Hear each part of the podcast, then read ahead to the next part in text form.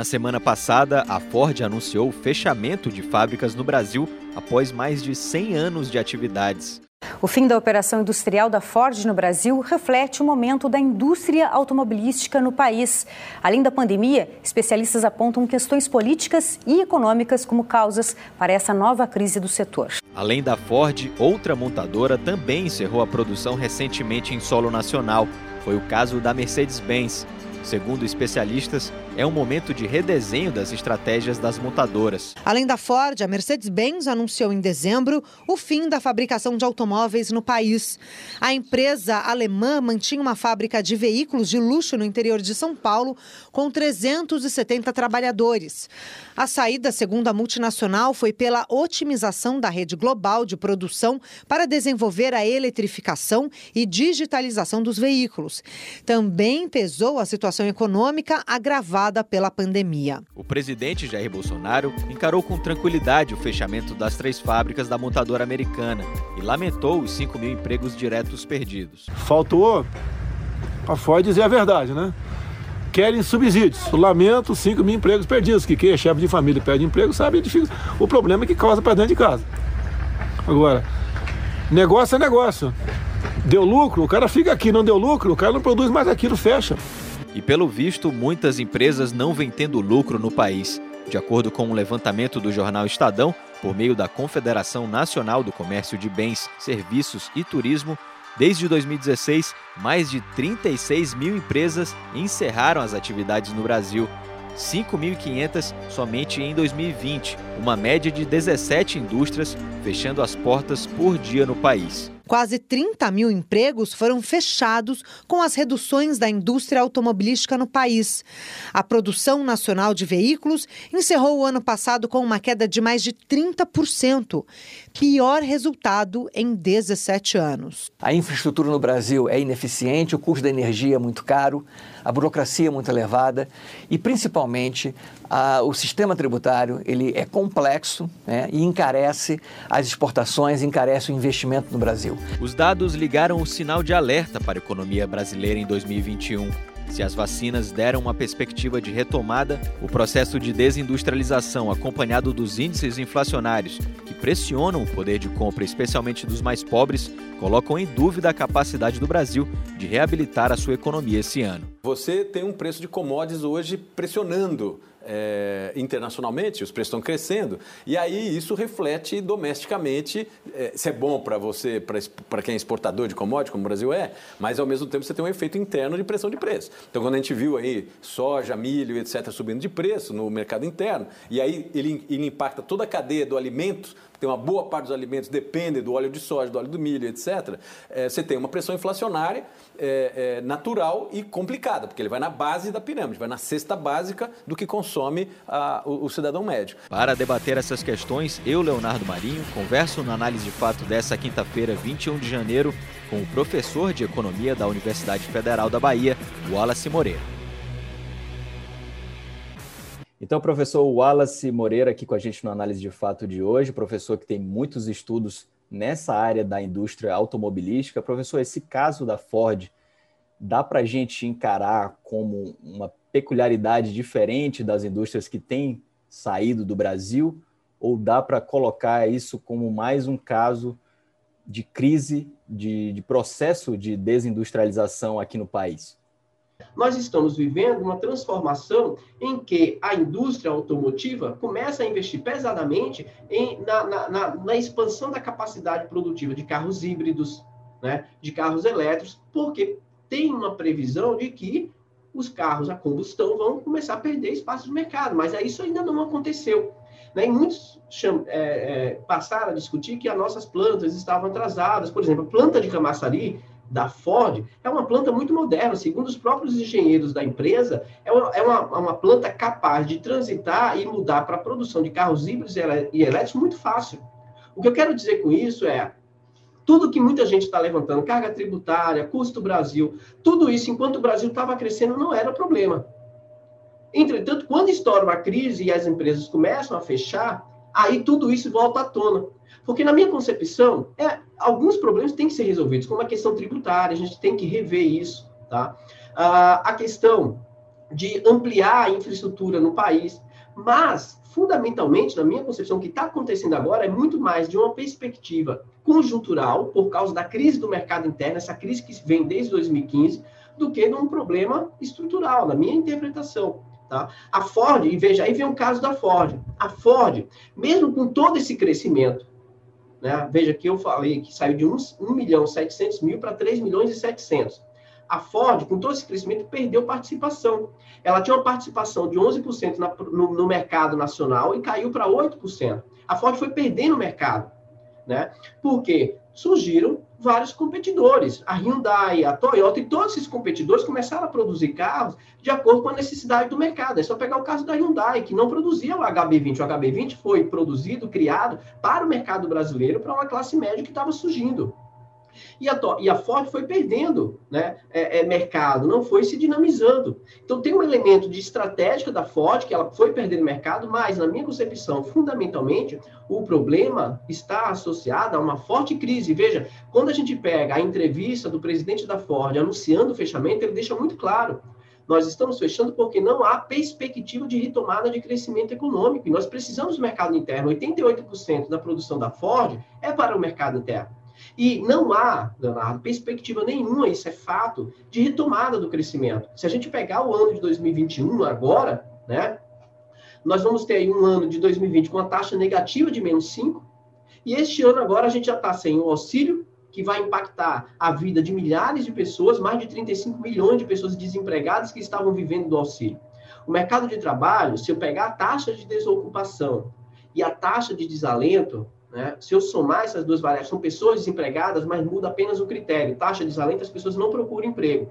Taxa de desocupação, as pessoas estão procurando, mas não encontram. Dá mais de 20%. Então, eu tenho uma problemática, uma gravidade de crise social somada à crise sanitária, com a segunda onda e o fim do auxílio. Um dos, dos é, CEOs mais famosos, que é o Flávio Padovan, né, que foi que abriu a Jaguar no Rio, foi o responsável para abrir, numa entrevista ao Estadão que ele deu, né, a, logo com esse cenário do fechamento da Ford, ele falou assim: olha, quando nós decidimos investir no Brasil e abrir fábricas no Brasil, o Brasil era considerado o país do futuro, o, o país do pré-sal, o país da classe média crescente, o país que se transformaria numa grande potência. Ninguém, isso é palavras dele, do Flávio Padovan, ninguém esperava que a gente chegasse nesse caos. O senhor elencou aí vários fatores por que a Ford deixou o Brasil ou quase deixou, na verdade.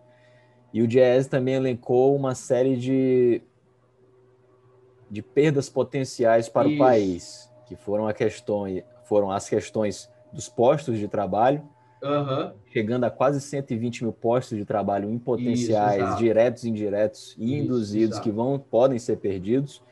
Uma massa salarial aí de 2 bilhões e meio de reais exato. e uma queda na arrecadação de tributos na faixa aí dos 3 bilhões de reais. Exato. E a nota do Diese é muito interessante, porque afirma que cada real gasto na indústria automobilística acrescenta 1,40 né?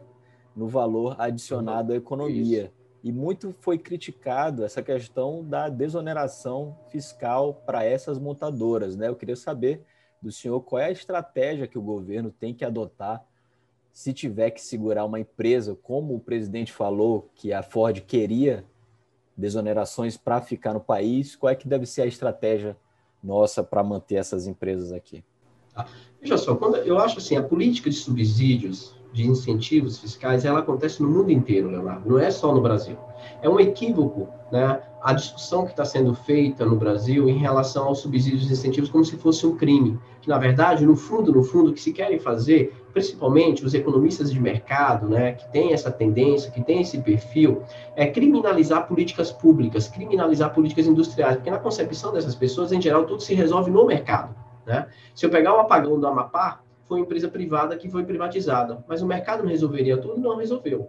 Então, eu acho que há muito viés nesse debate, né, em relação aos subsídios. Então, se eu pegar a Coreia do Sul, a Hyundai, que hoje é a terceira maior empresa em indústria automobilística no mundo, foi uma empresa que foi criada, sustentada por subsídios e incentivos fiscais, e inclusive com fechamento de mercado para fortalecer a empresa. A Alemanha faz a mesma coisa de uma outra forma. O que eu quero mostrar com isso é, subsídios e incentivos, nós podemos discutir como se aplica, mas não a existência dele em si, na minha concepção.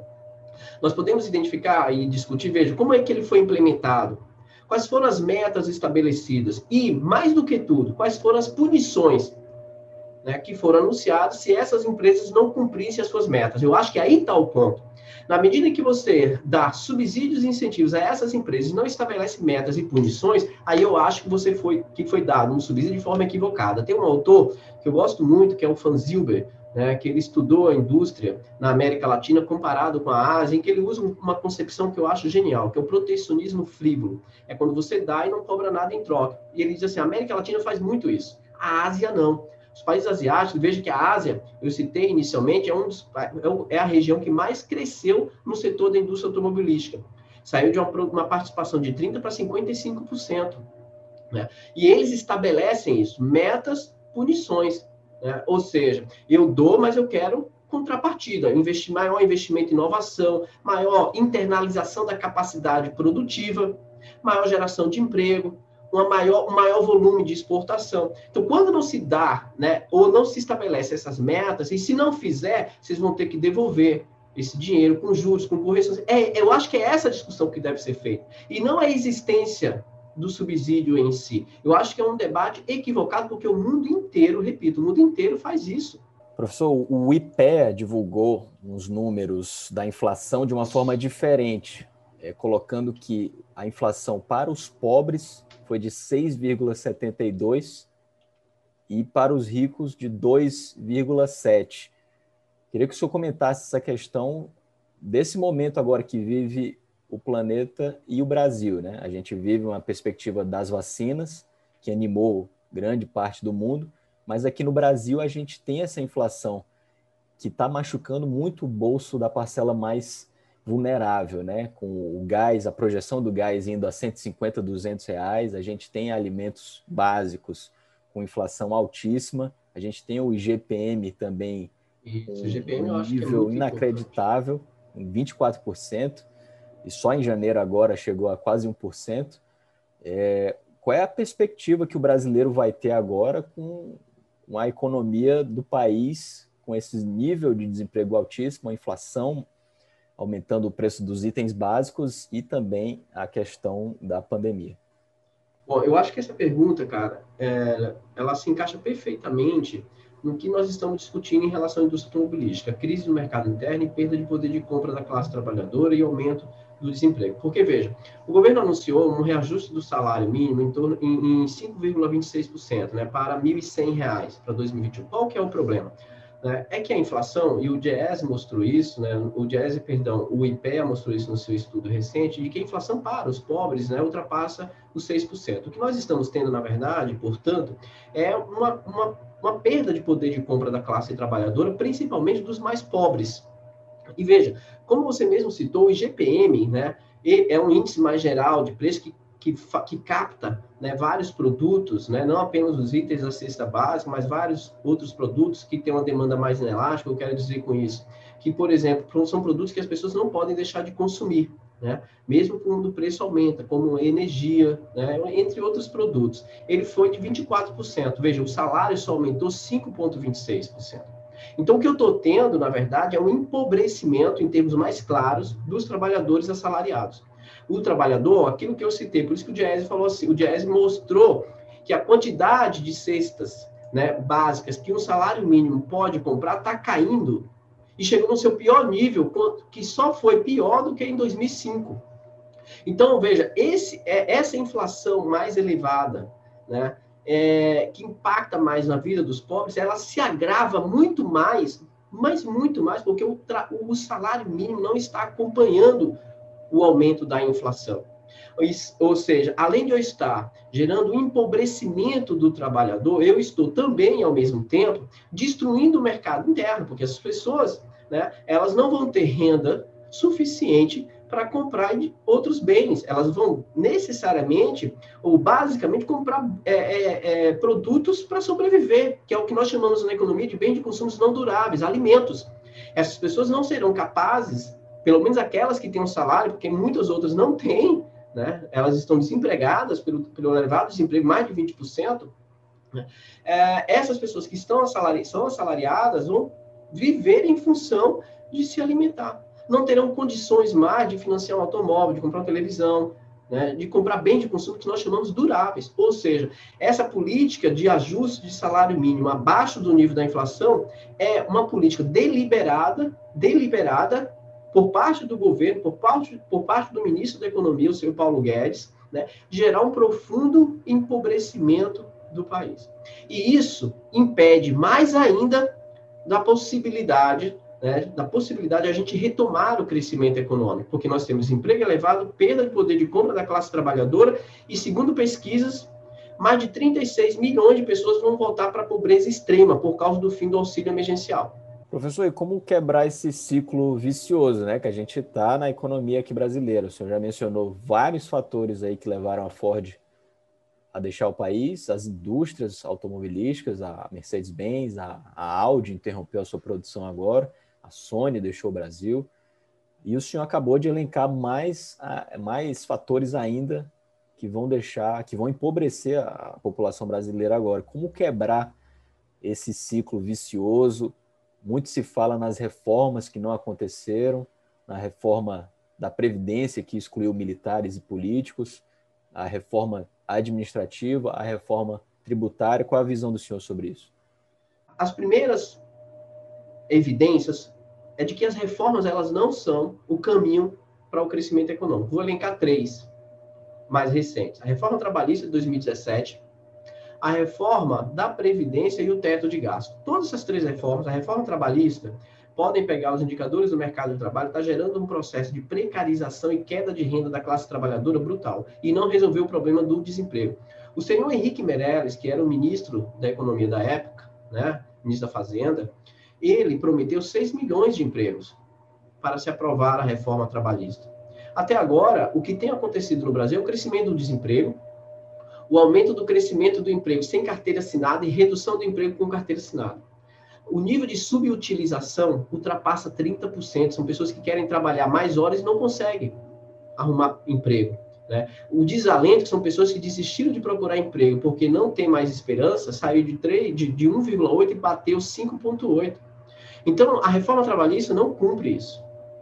O que recupera o emprego é o que nós chamamos de dinamismo da demanda agregada, do PIB, do crescimento econômico. Lembrem que durante os governos do PT, com todas as críticas que possamos fazer, tá? É, com o, os direitos trabalhistas em pleno vigor, a taxa de desemprego era de 5,5%. Nós tivemos a menor taxa de desemprego da história do país.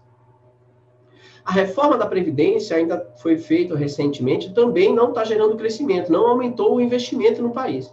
O teto de gastos é, é a maior aberração que já existiu nesse país. Por quê? O que é o teto de gastos? O governo congelou gastos correntes e investimentos por 20 anos. O que significa isso? Dinheiro para saúde, para educação, está congelado desde 2017 quando a, a PEC, a, o teto dos gastos foi aprovado.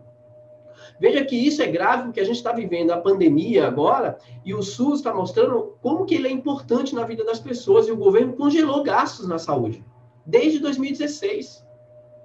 Né?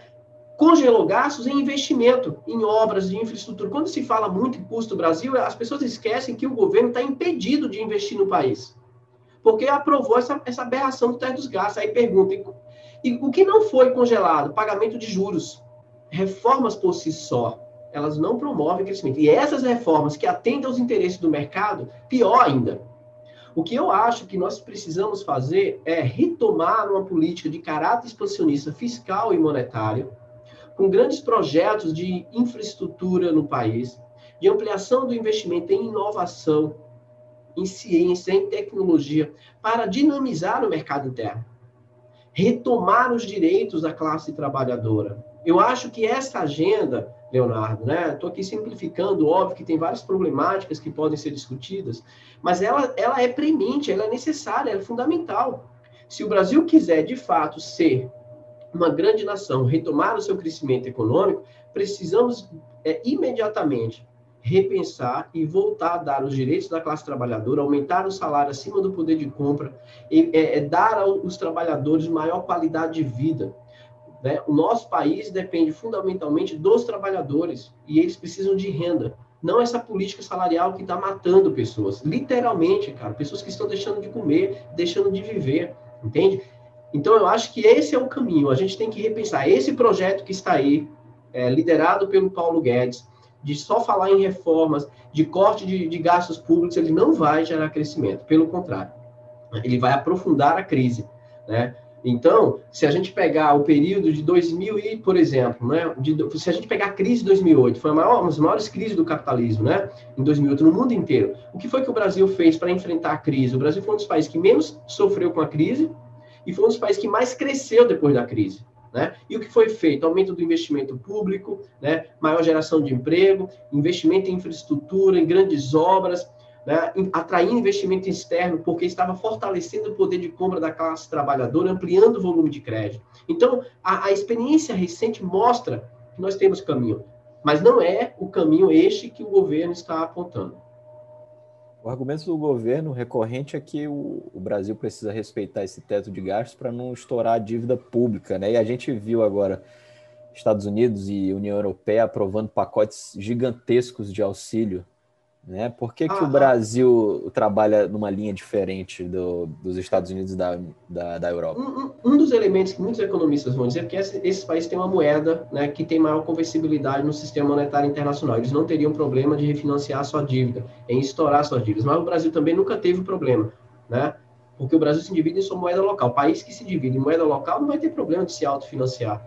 Né? E aí tem uma questão básica, Leonardo, que deve ser pensado. Né? Quando o governo gasta, isso vai se transformar em receita futura, percebe? Por quê? Quando o governo gasta gerando crescimento, você vai ter um emprego, vai ter mais renda, vai gastar. Quando você gasta, estimula o crescimento, aumenta a arrecadação do governo, o governo vai reorganizando as suas finanças. Então perceba que governo não é igual à família, não existe isso. Governo é diferente, porque todo gasto do governo vai impactar no dinamismo do crescimento econômico, geração de emprego, que isso vai voltar para o governo através da arrecadação. Então, não se pode comparar governo com família. E isso é uma das coisas que muitos economistas de mercado fazem. E como você bem lembrou, cara, todas as instituições internacionais, a OCDE, o Fundo Monetário Internacional, o Banco Mundial, estão recomendando aos países para não fazer ajuste fiscal, porque é o momento de salvar vidas por causa da gravidade da crise. Então, é o momento de gastar, cara. Entende? O Brasil, muitos economistas diziam que o Brasil ia quebrar até o final do ano se ficasse gastando. A gente gastou com auxílio emergencial. Quebrou? Não quebrou. Que nós não íamos conseguir virar o ano. Viramos e não está tendo problema nenhum. Porque isso é falácia. Estado não quebra, governo não quebra, porque ele se financia na sua própria moeda. E ao mesmo tempo que ele gera esse gasto, ele vai gerar uma arrecadação futura para promover um equilíbrio das suas contas públicas. No momento, é de adotar políticas anticíclicas, de combater a crise. E o próprio Fundo Monetário Internacional e o mundo está né, tá fazendo isso. O Biden, óbvio que a gente está falando dos Estados Unidos com a, sua, com a principal moeda na economia internacional, vai fazer um plano de recuperação de mais de um trilhão de dólares. A União Europeia está fazendo a mesma coisa. A China despejou mais de 600 bilhões para recuperar sua economia. Então, o mundo está se mobilizando para retomar o crescimento econômico. Não é o momento de ajuste fiscal. Esses pacotes de auxílio, eles podem acabar pressionando a inflação do jeito que pressionou aqui? Cara, veja, eu não acredito que seja que a inflação tenha sido ocasionada pelo o auxílio emergencial. Eu acho que tem outros elementos, a questão do câmbio, a gente que, teria que verificar né, em que medida a desvalorização do câmbio né, impactou no nível inflacionário, o aumento de preços de commodities, de alguns produtos, por causa do aumento da demanda de alguns países, como da China, por exemplo, né, como é que isso pressionou o nível de preço. Né? Então, veja, é, é, atribuir ao auxílio emergencial, eu acho, Leonardo, uma certa irresponsabilidade, porque não há elementos, indícios, né? porque, veja, são 600 reais, cara. As pessoas vão comprar o suficiente para sobreviver. Eu não acredito, veja, que seja esse o motivo, mas vamos supor que né, a inflação aumente. Mas qual é a problemática da inflação aumentar 6%? É quando o salário não acompanha. Isso que é grave. Se o salário mínimo acompanhasse para tentar evitar o poder de compra, a perda do poder de compra da classe trabalhadora, a gente estava equacionando a situação. Mas não é isso que está acontecendo, entende? Eu acho que essa é a problemática que a gente tem que discutir. Só para a gente fechar, professor, então, é, essa, essa, o, o nível que o câmbio está agora, o real foi a moeda que mais valorizou em relação ao dólar em 2020. Ela achou agora a sua, o seu patamar e como é que isso é, beneficia somente uma, uma pequena parcela, né, que são os produtores de commodities, e os produtores em geral, que estão acabando preferindo exportar esses produtos para fora do que o mercado interno, e acaba gerando essa, essa, esse aumento dos produtos aqui, né? Qual é o caminho para o dólar em 2021 para que a gente ache um patamar que seja bom para a sociedade e também para os produtores? Cara, eu acho assim, a, a questão do câmbio, né, é, existem vários elementos, que a valorização, desvalorização do câmbio vai corroer o poder de compra dos trabalhadores, né, que vai tirar o poder de compra dos trabalhadores, piorando a vida, mas, por outro lado, tem a corrente que vai dizer, olha, mas o câmbio mais desvalorizado né, ajuda a gente internalizar a produção, porque como os produtos importados ficam mais caros, né, vai obrigar setores e atividades industriais de tentar que retomar suas cadeias produtivas. Então, o debate é muito grande, Leonardo. Né? Eu, eu, o que eu acho que a gente tem que ter muito cuidado nesse debate, porque a política cambial muito valorizada, um câmbio muito valorizado, quebra cadeias produtivas. Nós já tivemos experiências como estas, né? E não foi um ponto positivo. A desvalorização também, a gente tem que encontrar esse meio termo, como você mesmo falou. Eu, sinceramente, já vi vários debates em torno disso, né? Sobre qual é o nível. Agora, esse câmbio, ele é um instrumento estratégico, né, de fortalecimento de cadeias produtivas. Porque ele vai assim, ah, mas encarece produtos importados, mas pense que também ele fortalece cadeias produtivas se houver, se houver políticas industriais para fortalecer essas cadeias produtivas, retomando emprego, poder de compra, percebe? Então, assim, o câmbio por si só, ele não é a solução para nada, mas ele é uma variável importante, estratégica, sabe? Que se somada a outros elementos, o trabalhador não vai sofrer com o seu, sua perda de poder de compra. Professor, muito obrigado, professor Wallace Moreira, da Universidade Federal da Bahia. Professor, muito obrigado pela participação aqui no Análise de Fato. As explicações foram ótimas, espero que o pessoal de casa tenha gostado também. Eu que agradeço, Leonardo. Para mim é uma honra muito grande né, poder dialogar com vocês, participar do programa é, e fico à disposição para quando vocês precisarem. Forte abraço. Fico no aguardo, então. O Análise de Fato volta na próxima quinta-feira, logo depois do Giro Nordeste, começa às sete da noite. E o Análise de Fato às oito da noite aqui na tela do Canal 5 e também no YouTube da TV Ceará, no youtube.com.br TV Ceará HD. E também esse programa vai ao ar no Spotify, no Apple Music e no Google Podcasts. Um abraço e até a próxima quinta.